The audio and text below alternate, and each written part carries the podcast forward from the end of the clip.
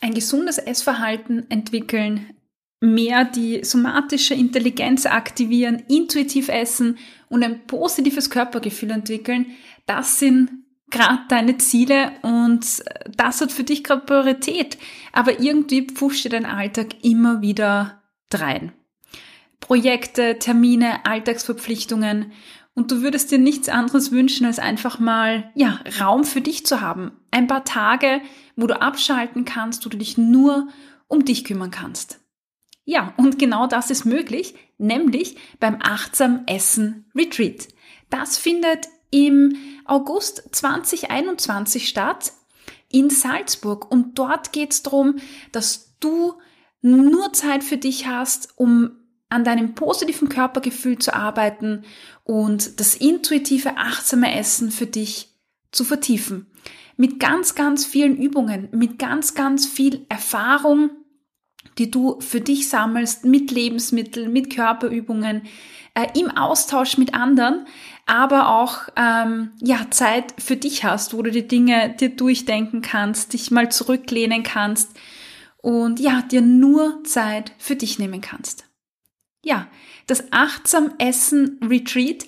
Alle Informationen findest du unter www.achtsam-essen.at und ich freue mich, wenn du dabei bist im August 2021 und mit mir gemeinsam ja an deinem Körpergefühl und an deinem Essverhalten arbeitest.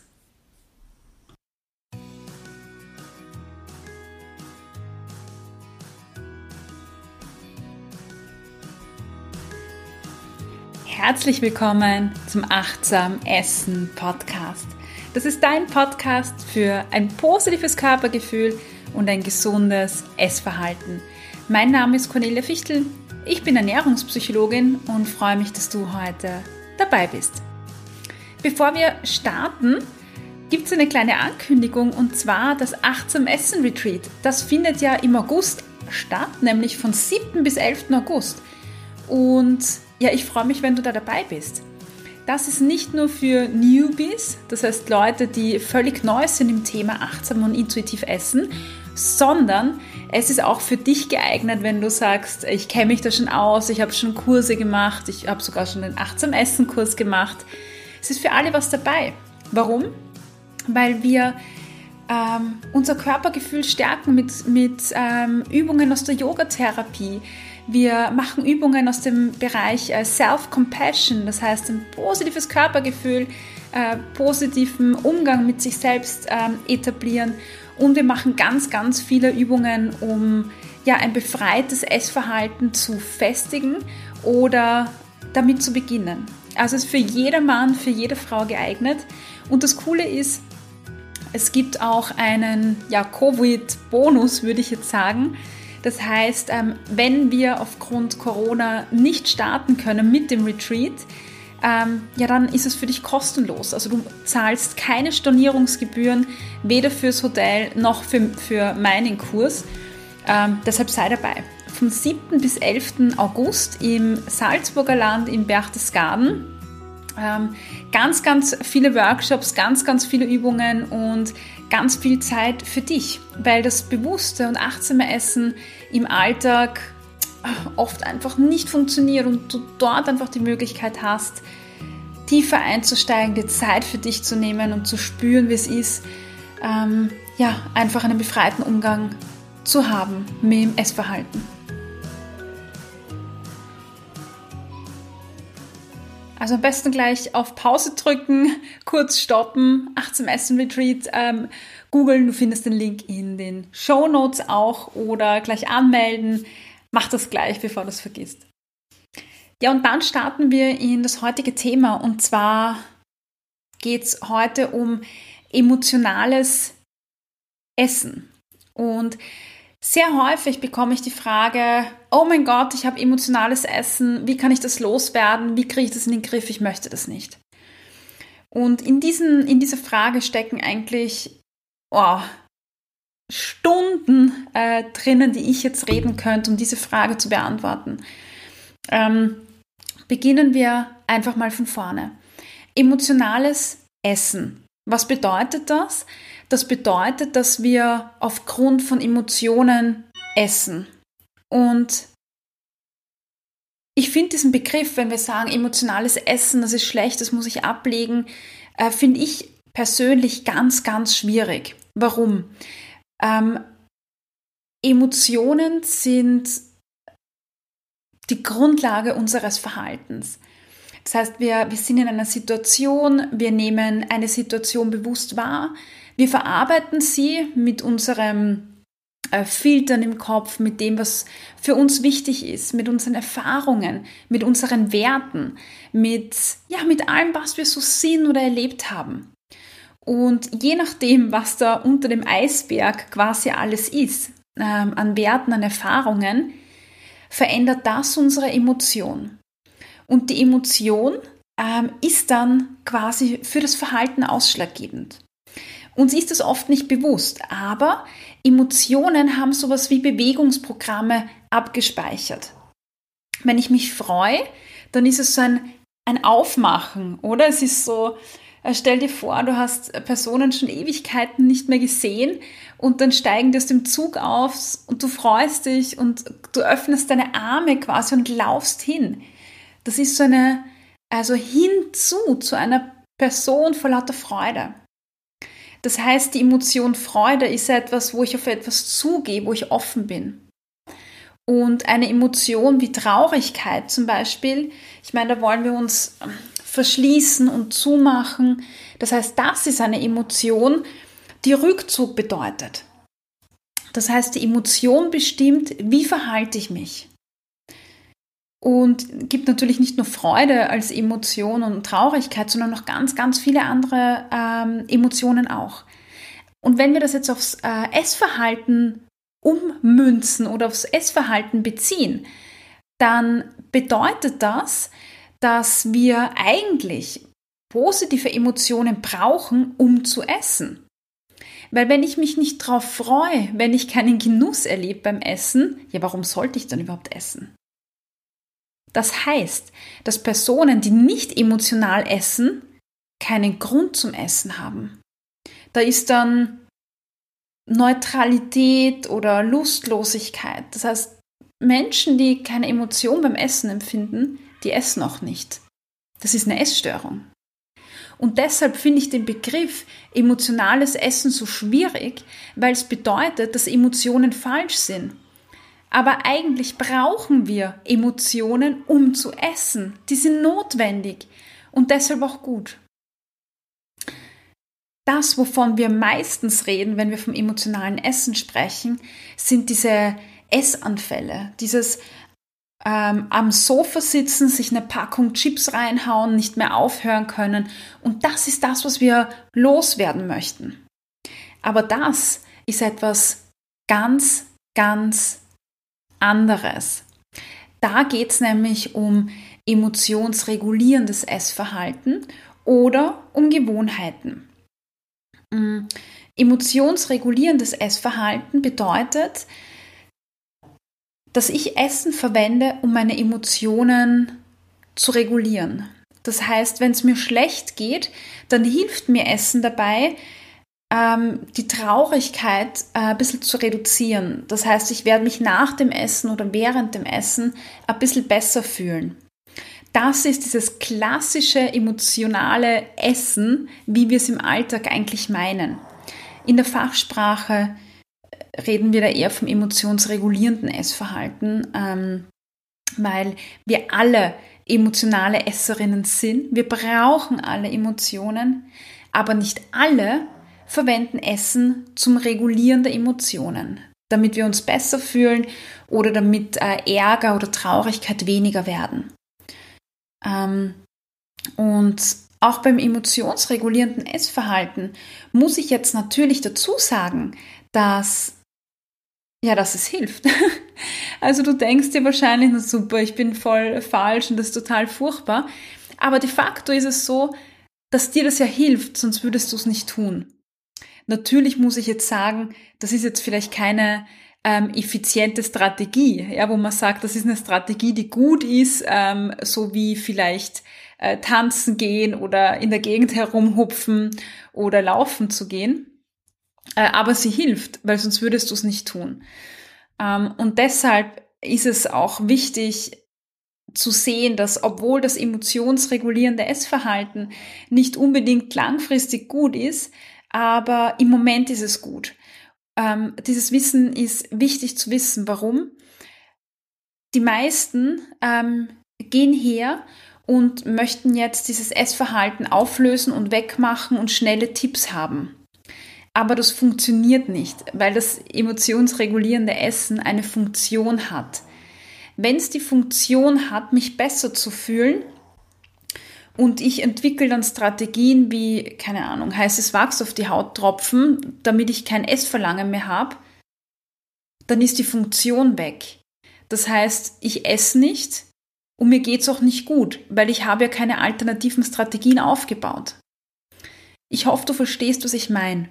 Wenn Essen eine Funktion hat, um mich besser zu fühlen, und ich nehme das Essen weg, dann kann ich mich nicht besser fühlen.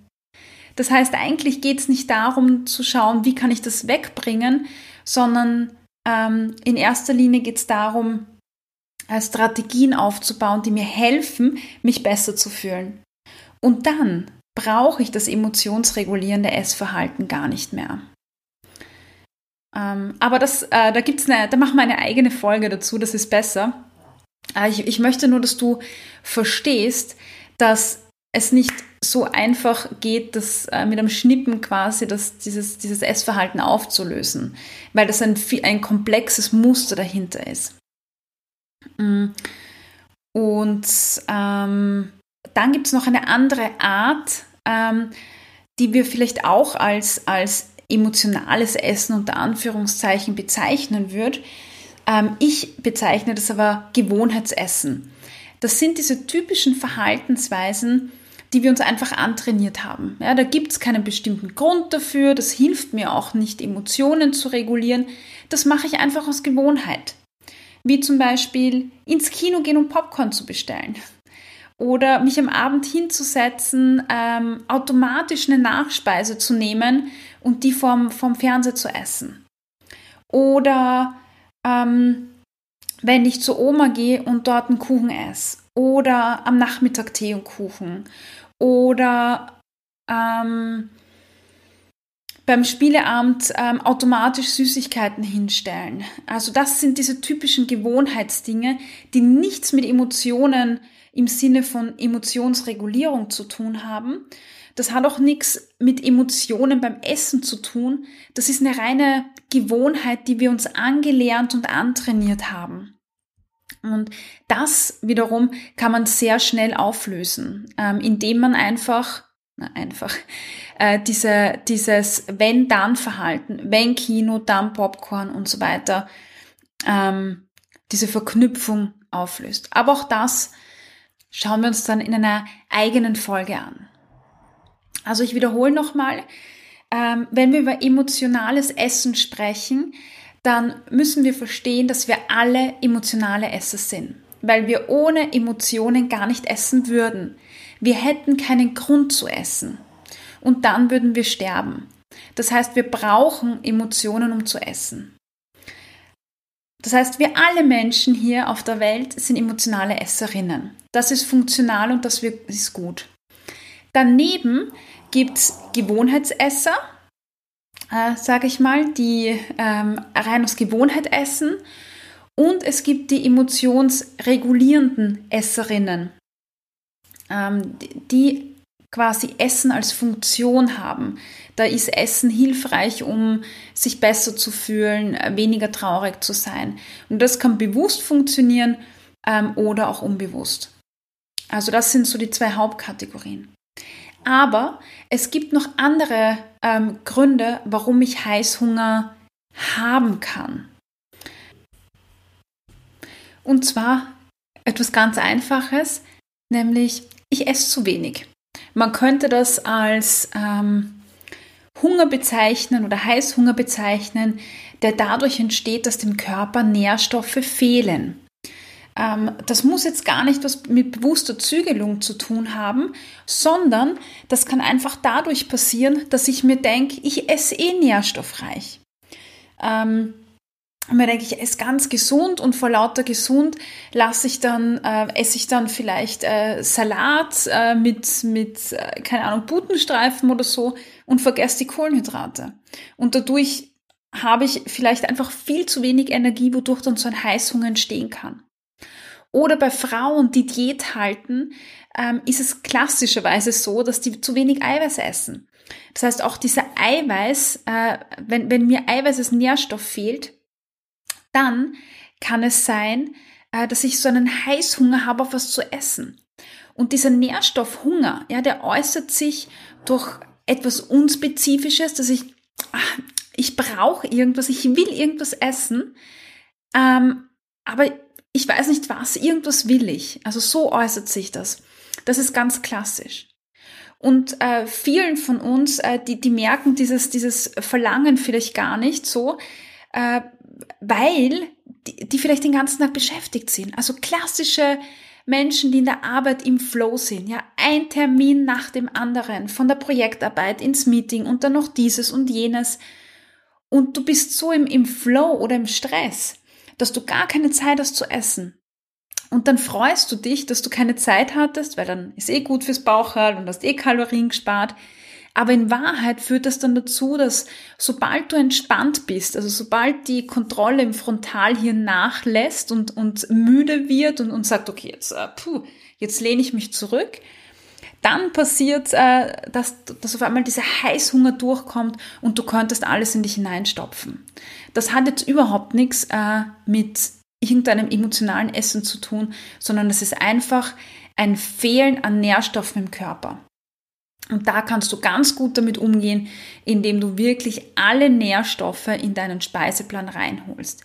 Schau dir deinen Teller an, dass da ein fetter Patzen Ballaststoffe ähm, in Form von zum Beispiel Gemüse drauf ist, verschiedenen Gemüsearten, bunte, bunte Farben, ja. Ähm, schau, dass du eine Energiequelle da hast, wie ähm, irgendwelche äh, Hülsenfrüchte zum Beispiel oder äh, Getreide und schau, dass du auch Eiweiß äh, drinnen hast äh, auf deinem Teller. Und wenn du schaust, dass du generell deine Mahlzeiten so äh, rund gestaltest, dann wird dir das gar nicht passieren, dass du so einen Heißhunger entwickelst, weil dir Nährstoffe ähm, fehlen. Also wirklich zu essen und nicht irgendwas wegzulassen, äh, damit, du abnimmst. So. Also versuch dir auch im Alltag einfach äh, die Zeit zu nehmen und, und zu erlauben, um da auch gut zu essen. Ja, also wir kommen noch einmal zurück auf den Beginn dieser Podcast-Folge, wo wir uns die Frage gestellt haben, Hilfe, ich habe Heißhunger ähm, wie, oder ich habe emotionales Essen. Das war eher so die Frage, wie kann ich das loswerden? Du solltest jetzt wissen am Ende der Folge, dass es nicht das emotionale Essen gibt. Ähm, emotionales Essen haben wir schon geklärt, was das bedeutet. Das, was wir mit emotionalem Essen meinen, ist eher so ein, ein Verlangen nach Essen oder dieser, so ein Heißhunger quasi, bis hin zu einem Binge. Also dieses, dieses völlige unkontrollierte Essen. Und für diese Essanfälle oder Heißhunger gibt es verschiedene Gründe. Entweder es ist Gewohnheit, ja, dass du sobald du den Garten betriffst bei der Großmutter auf einmal das Verlangen nach Kuchen hast, ja, weil es immer Kuchen gibt. Oder wenn du ins Kino gehst und plötzlich dieses Verlangen hast nach Popcorn. Also der Gewohnheitshunger. Das zweite war das emotionsregulierende Essverhalten. Da gibt es eine eigene Folge. Das ist wirklich dieses starke innere Verlangen ganz plötzlich nach einem bestimmten Lebensmittel oder nach einer bestimmten Speise. Vielleicht planst du das auch oder vielleicht ähm, greifst du unkontrolliert vorm Fernseher zu, zu Chips, zu Schokolade, zu sonst irgendwas. Und das dritte ist der Nährstoffhunger, unwissenschaftlich ausgedrückt, ähm, wo dir einfach Nährstoffe im Körper fehlen. Ja, weil du so im Flow bist und weil du so viel Stress hast. Und die drei Arten, Gewohnheit, emotionsregulierendes Essverhalten und Nährstoffhunger, die solltest du für dich einmal im ersten Schritt diagnostizieren. Das heißt, nimm dir ein paar Tage her, wo du dieses Verlangen hast und schau mal, ähm, in welchen Konstellationen oder wann tritt denn dieses, ähm, dieses Verlangen, dieses Heißhungeressen auf.